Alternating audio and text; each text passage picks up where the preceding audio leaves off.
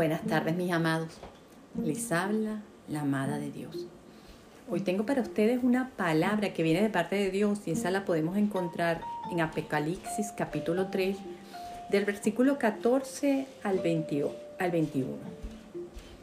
Y dice así, a la iglesia de la Odisea. Escribe al ángel de la iglesia de la Odisea. Esto dice el amén, el testigo fiel y verás el soberano de la creación de Dios. Conozco tus obras, sé que no eres ni frío ni caliente. Ojalá fueras lo uno o lo otro. Por tanto, como no eres ni frío ni caliente, sino tibio, estoy por vomitarte de mi boca. Dice soy rico, me he enriquecido y no me hace falta nada.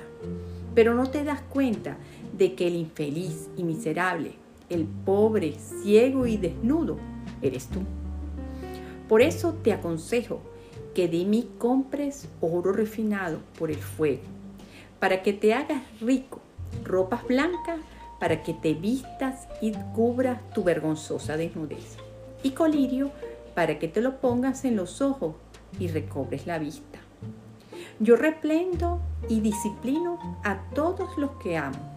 Por tanto, sé fervoroso y arrepiente. Mira que estoy a la puerta y llamo. Si alguno oye mi voz y abre la puerta, entraré y cenaré con él y él conmigo. Al que salga vencedor, le daré el derecho de sentarse conmigo en mi trono.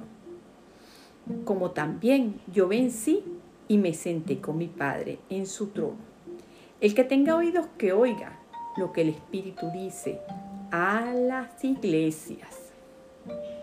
Como vemos, esta es la última iglesia, la Odisea. Y es bastante importante este mensaje, porque aquí podemos ver que hay muchas personas que no son ni fríos ni calientes, sino son tibios. Y aquí ellos se sienten seguros porque tienen dinero, porque son ricos, hicieron una fortuna y no les falta nada en este mundo, porque pueden comprar todo lo que quieren, pero realmente son ricos, realmente son felices, realmente no les falta nada. Esa pregunta la que se tiene que hacer todo aquel que se siente millonario en este mundo. Y es por eso que no hace falta tener dinero para ser millonario. Y él le dice, recobra la cordura, ve, siente. ¿Qué sientes? En medio de toda riqueza sientes una gran desolación y tristeza. Son las preguntas que uno se tiene que hacer. Y saber que nada en este mundo te lo puedes llevar al mundo venidero. Saber que dónde vas una vez que sales de aquí. Es importante reconciliarse con Dios por medio de nuestro Señor Jesús, porque Él dio la llave para el reconcilio con Él. Y la llave es Jesús.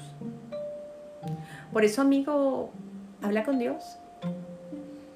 Cuando te sientes que no eres ni frío ni caliente,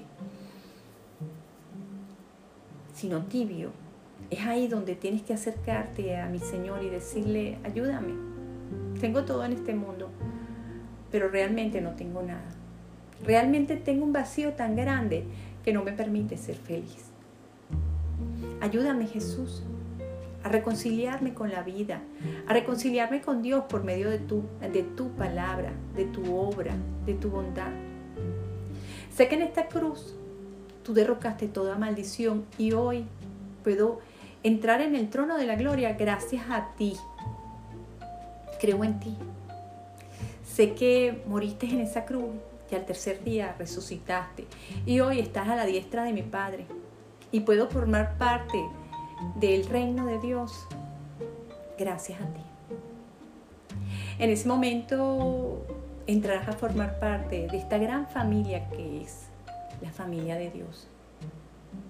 y podrá ser escrito en el libro de la vida. Y ya no estarás solo, porque dentro de ti morará el, el Espíritu de Dios, que es el ser más maravilloso y que nos puede aconsejar y nos puede llevar a toda verdad. Hoy, esta palabra es para el tibio, para aquel ser que lo tiene todo pero no lo tiene nada. Reconcíliate con la vida, que estamos en tiempo de gracia y todavía lo puedes hacer.